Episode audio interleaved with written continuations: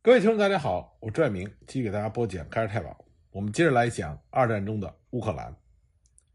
上一集我们说到了，因为斯大林农业集体化政策的推行，那么1932年到1933年，苏联控制下的乌克兰地区就发生了饥荒。那么乌克兰民族主义者组织就开始加强了反苏活动。1933年10月21日，驻利沃夫的苏联领事馆的工作人员阿列克谢·马伊洛夫被刺杀。这是二战前乌克兰民族主义者组织唯一的一次反对苏联政权的行动。一九三八年五月二十三日，乌克兰民族主义者组织成员、苏联内务人民委员会间谍帕维尔·苏多普拉托夫，利用和乌克兰民族主义组织领导人叶夫根尼会面的机会，用事先藏匿在糖果盒里的定时炸弹，炸死了这位乌克兰民族主义者组织的领导人。那么叶夫根尼的死就导致了这个组织的严重分裂。一九三九年八月二十七日，乌克兰民族主义者在罗马召开了代表大会，安德烈·梅里尼克成为了这个组织新的领导人。对于梅里尼克的当选，很多成员并不认同，因为这个组织的另外一位激进的领导人斯捷潘·班杰拉仍然在狱中。班杰拉这个人年轻、激进。果敢、狂热，而且富于冒险精神。他主张应该积极地和布尔什维克党政权做斗争，无论时局如何变化，应该尽快地在苏联领土上组织武装起义。拥护班杰拉的大多数人都是因为从事民族主义运动，曾经被关押在波兰监狱的年轻人和在西乌克兰活动的成员。班杰拉派属于这个组织中的激进派，代表着生活在。西乌克兰社会底层的乌克兰人，梅里尼克呢，则是沉着冷静、富有经验和文化素养。梅里尼克一派的支持者多是这个组织领导班子的成员，是老一代乌克兰民族主义者和移居到美国和加拿大的成员。从某种意义上来说，每一派是乌克兰侨民知识分子的代表。梅里尼克派主张将该组织的政治诉求和德国的外交政策和苏德关系联系起来。对未来的时局，应该采取观望的策略，反对立刻采取反苏行动。梅里尼克派认为，未来乌克兰的问题将在德国的东欧政策的框架下来解决。希特勒结束了对英的战争之后，就会着手制定德国的东欧政策，独立的乌克兰国家很快就会建立起来。那么，班杰拉派属于乌克兰民族主义者组织的多数派，梅里尼克派属于少数派。这两派的纷争，它既掺杂了权力斗争的因素，也反映了乌克兰民族主义组织内部对欧洲时局变化和斗争策略的分歧。在德国入侵波兰之后，根据苏德互不侵犯条约，一九三九年九月十七日，苏军进入了波兰，将西白俄罗斯和西乌克兰并入到苏联的版图。苏联政府在新兼并的乌克兰领土上，强制实施苏维埃化的政策。在并入苏维埃乌克兰之前，西乌克兰实行的是资本主义制度，批发和零售业都掌控在私人手中，生活水平也远高于苏维埃乌克兰。实行了苏维埃化政策之后，这些私营企业主就被消灭了。因此呢，苏维埃化的政策和措施就引起了当地居民的不满和反抗，很多人支持班杰拉激进的主张。在这种背景下，或是出狱的班杰拉。并没有执行梅里尼克关于避免在苏维埃乌克兰西部积极开展行动造成不必要人员损失的命令。一九四零年二月，班杰拉分子在克拉科夫召开了乌克兰民族主义者组织第二次非常代表大会，大会取消了梅里尼克的命令，宣布班杰拉成为乌克兰民族主义者组织的领导人。大会通过了决议，明确了乌克兰民族主义者组织未来的奋斗目标。就是坚决要和苏维埃政权做斗争，建立从伏尔加河到北高加索的乌克兰边界。对于和波兰的关系问题，大会决议中指出，乌克兰民族主义者组织将与试图恢复波兰控制下的乌克兰土地的波兰组织做斗争，消除波兰人的反乌行动是乌波两个民族关系正常化的先决条件。那么，大会对于犹太人问题并没有专门的提及。但是在谈到与莫斯科帝国主义做斗争的时候，指出苏联犹太人是布尔什维克统治制度的忠实支柱，和莫斯科帝国主义在乌克兰的先锋队。莫斯科布尔什维克政府试图利用乌克兰民众的反犹情绪，转移人们对真正的灾难制造者的注意力，以及在反犹情绪爆发时，利用乌克兰人屠杀犹太人。乌克兰民族主义者组织将同莫斯科布尔什维克主义制度的支柱犹太人做斗争，同时也要告诉全体乌克兰民众，莫斯科是主要的敌人。显然，乌克兰民族主义组织。将莫斯科和波兰在这个时候视为同等重要的敌人。在从事反苏活动的同时，乌克兰民族主义者组织和德国的侦察机构阿波维尔，也就是军事情报局，建立了密切的联系。很多乌克兰民族主义者认为，只有在德国的帮助之下，建立独立乌克兰国家的目的才能够实现。而德国人试图用乌克兰民族主义者组织进行反苏的间谍活动和武装起义。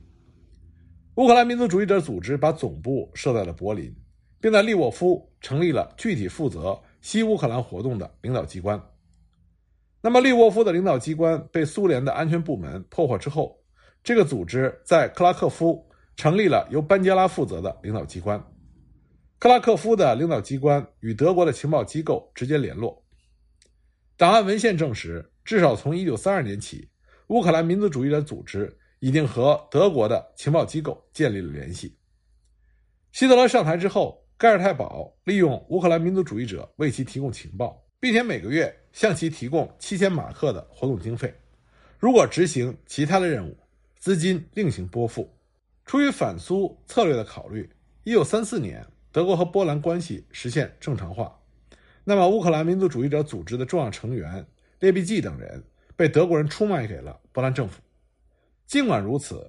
乌克兰民族主义者组织和德国情报部门的联系从来就没有中断过。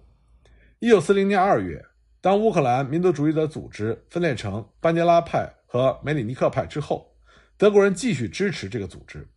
两个派别分别从德国人那里收到了二百五十万马克。一九四零年七月，纳粹分子利用乌克兰民族主义者组建了罗兰和夜鹰营，作为德军的特别行动队。夜莺营负责人是班杰拉派在德国占领下的波兰总督区领导人罗曼舒赫维奇，而罗兰营基本上是由梅里尼克派的分子组成的。根据德国政府的指示，在波兰总督区，乌克兰民族主义者组织利用设在各地的委员会对乌克兰居民进行登记，并对所有登记在册的乌克兰居民发放专门的证件，作为居住和领取口粮的凭证。德国人任命乌克兰民族主义者担任市长、乡长、村长等各级官员，建立乌克兰警察机构，招收乌克兰民族主义者成员，让他们和德军共同维持边境治安，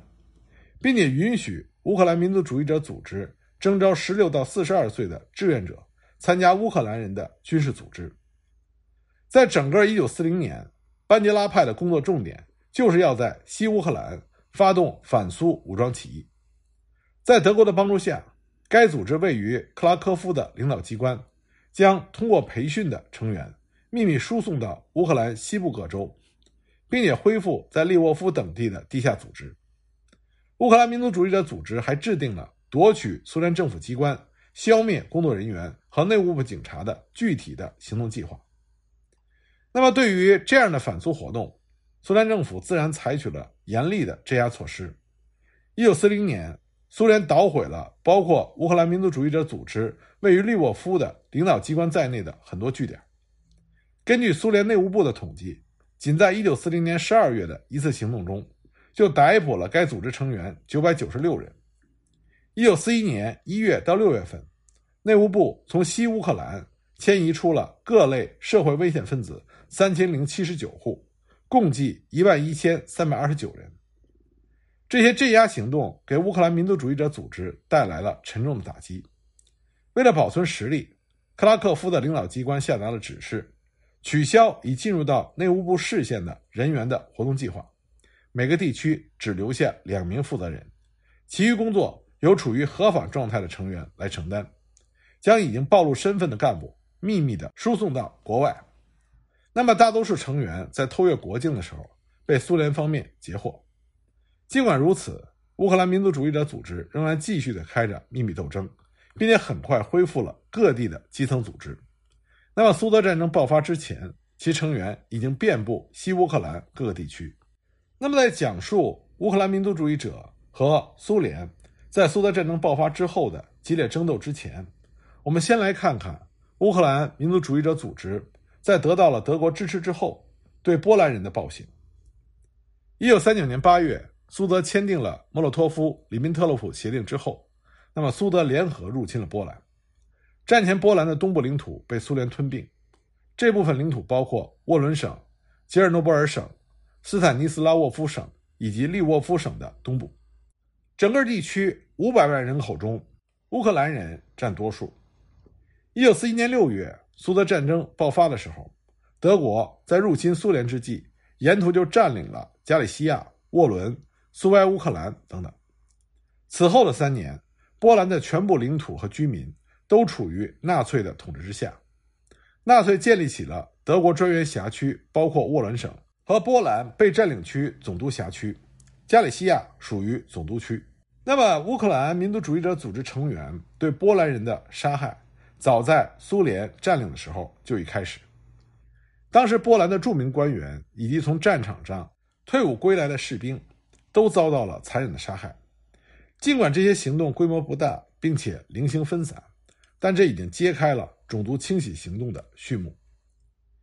一九四零年，乌克兰民族主义者组织分裂之后，班杰拉派迅速崛起，他们就控制住了沃伦省，随后就开始对波兰人展开系统性的种族清洗。一九四三年的时候，种族清洗发展到了令人无法容忍的地步。高峰发生在该年的七八月间，当时乌克兰起义军的高级将领德米特罗下令清洗所有十六岁到六十岁之间的所有波兰男性。从一九四四年直至战争结束，整个东加里西亚地区都卷入其中。苏德对波兰的瓜分，这似乎是上天给乌克兰民族主义者提供了一个机会。我们前面讲到了，在苏联占领。波兰部分领土二十一个月的统治时期里，苏联把近四十万的波兰人流放到了西伯利亚，并且纵容乌克兰人对波兰政府的官员和地主实施报复。一九三九年到一九四一年，成千上万的波兰人从苏联占领下的西乌克兰逃到了纳粹占领下的波兰总督区。那么，对于坚持乌克兰是乌克兰人的乌克兰这一原则的民族主义者来说，这是令他们十分振奋的好消息。当1939年苏联军队越过波苏边境向波兰挺进的时候，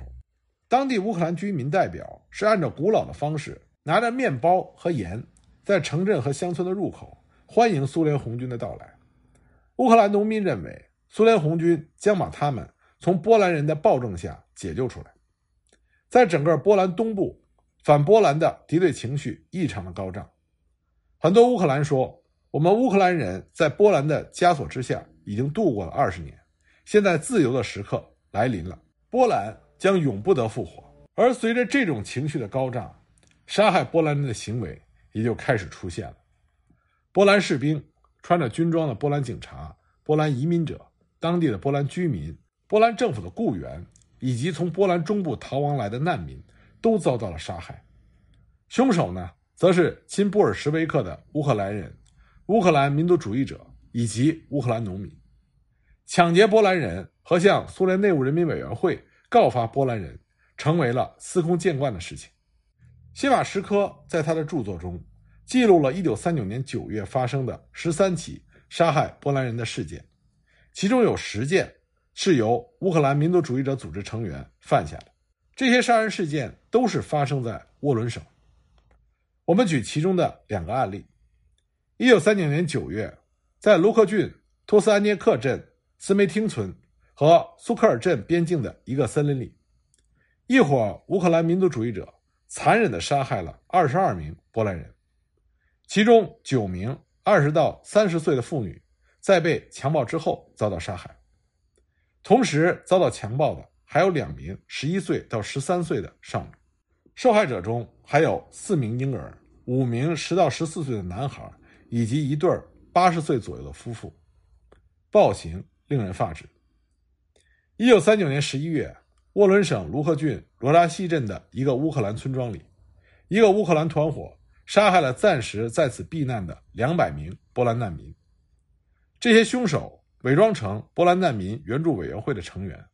谎称要为这些难民提供更好的生活条件。他们建议这些难民在夜里转移到奥斯特罗。那么，在转移的途中，这些波兰难民就惨遭杀害。在苏联占领波兰东部领土的时候，乌克兰人和犹太人在亲苏的民兵组织中发挥了重要的作用。这些民兵携带枪支，以保护社区不受基地敌人的进攻。那么，他们口中的基地敌人指的是波兰人。这就意味着，他们最基本的任务就是搜捕波兰士兵和警察。这些民兵早在苏联抵达之前就已经自成规模。后来呢？他们隶属于苏联内务人民委员会，并且参与了苏联对波兰人的遣散和流放。这些乌克兰民兵向苏联提供需要被流放的波兰人员的名单，并且将这些波兰人扭送到转移点。在波兰人居住的村庄，乌克兰人十分严酷地虐待他们。乌克兰人时常在夜晚发动袭击，杀害波兰农民。当波兰农民准备吃晚饭的时候，乌克兰人会发起袭击。射杀波兰男子，或者抢夺有价值的财物，烧毁房子。因为之前的恩怨，苏联对波兰第二共和国从来就没有过好感，所以苏联在一定程度上纵容乌克兰民族主义者对波兰人的杀戮，并且有意挑起乌克兰族和波兰族之间的冲突，想利用这种民族间的矛盾来分化瓦解波兰，方便苏联的统治。但是，随着苏联在东加里西亚地区和沃伦省统治的加强，乌克兰民族主义者组织想要建立独立的乌克兰国家的要求就和苏联的意愿相悖。那么，苏联又开始对乌克兰民族主义者组织进行清洗。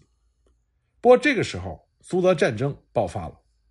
德国人迅速地跨过苏德秘密分界线向东挺进，而乌克兰民族主义者组织为了共同的敌人。他们自然就追随纳粹德国来打击苏联，以求自身的发展。